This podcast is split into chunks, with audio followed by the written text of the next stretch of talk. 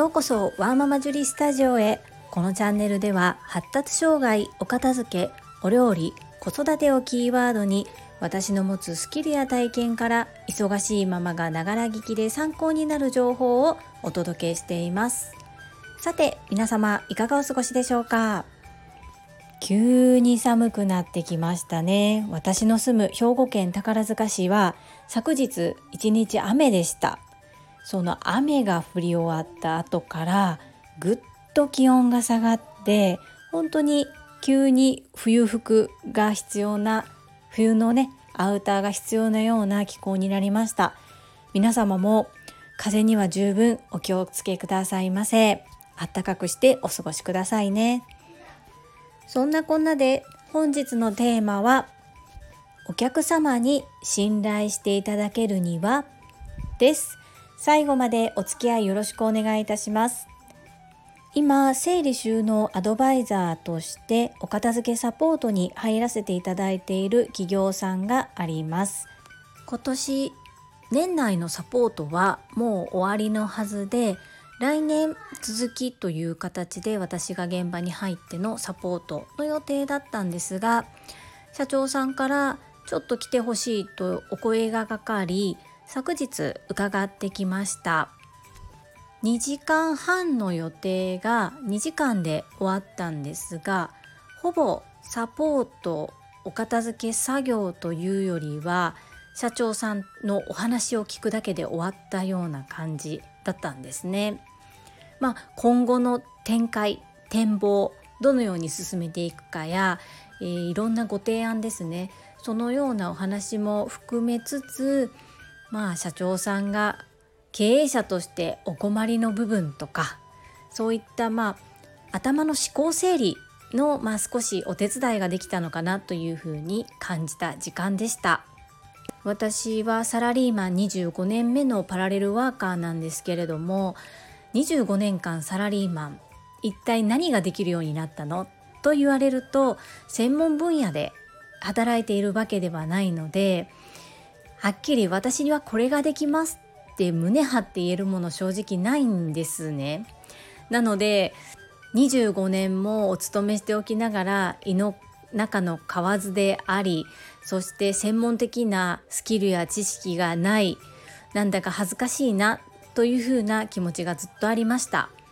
ですが今回の企業様でお片付けのサポートに入らせていただく際に私がサラリーマンとして組織の中で経験してきたことそれがすごく役に立ちました。こんなにも役に立つんだと思うぐらい自分でもびっくりするぐらい活用ができて自分のことを自負して言っても私与えられた仕事は真面目にしっかりと周りから評価いただけるぐらいやってきた自信はあります。なので何でもどんなことでも諦めずに一生懸命やるとやはり得るものもたくさんあるんだなっていうふうに思いました。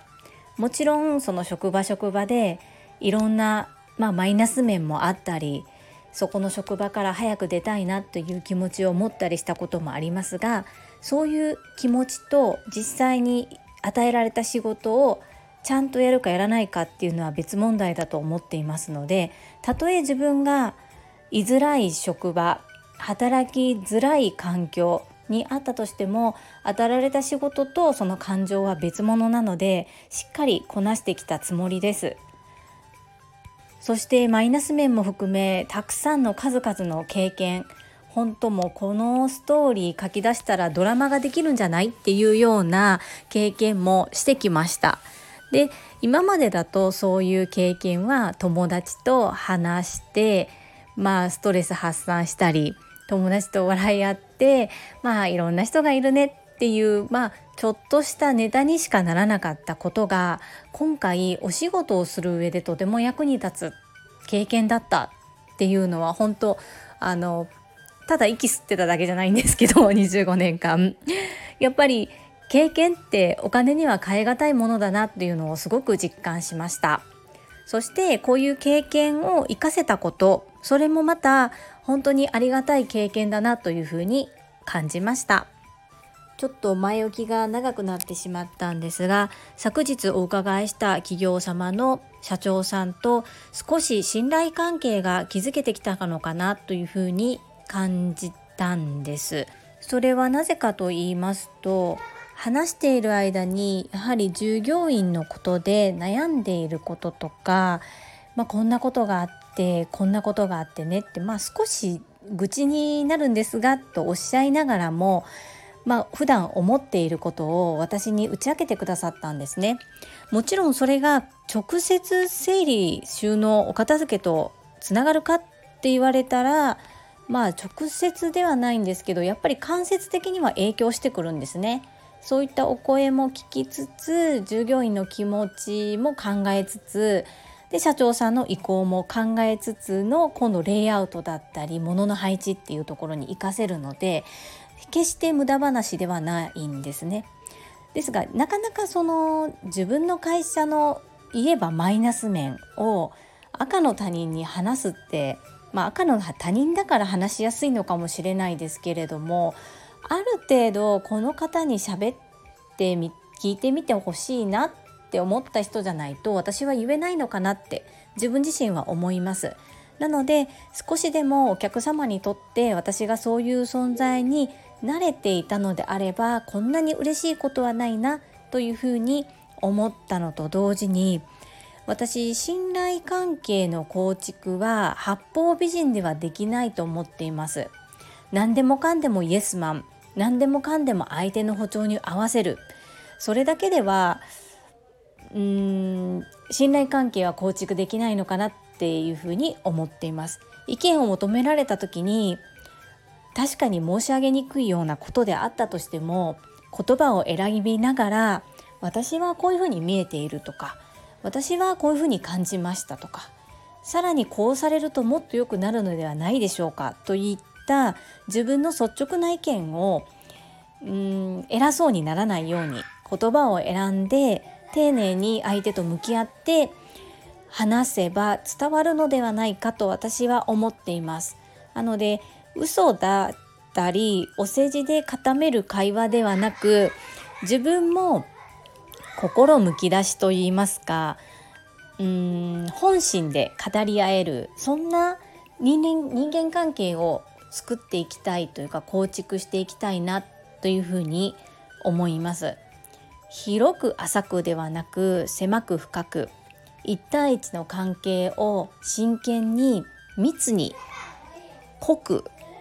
取っていきたいなというふうに思います。それがお客様のことを知れることでありさらにお客様にとって居心地の良い環境を提供できることではないかなというふうに持論ですが思っています。防備人やお世辞って結局バレるんですよね。バレるというか見抜かれます見える人に分かっちゃいますね。まあ、自分自身がやっぱりそんな風にされるのが嫌なのでやっぱり初めての方でもお客様たとえお客様であっても私は本心でぶつかり合って真剣に対応していきたいし親身に向き合っていきたいなっていうふうに思っています。今のところそれが良い風に出ているので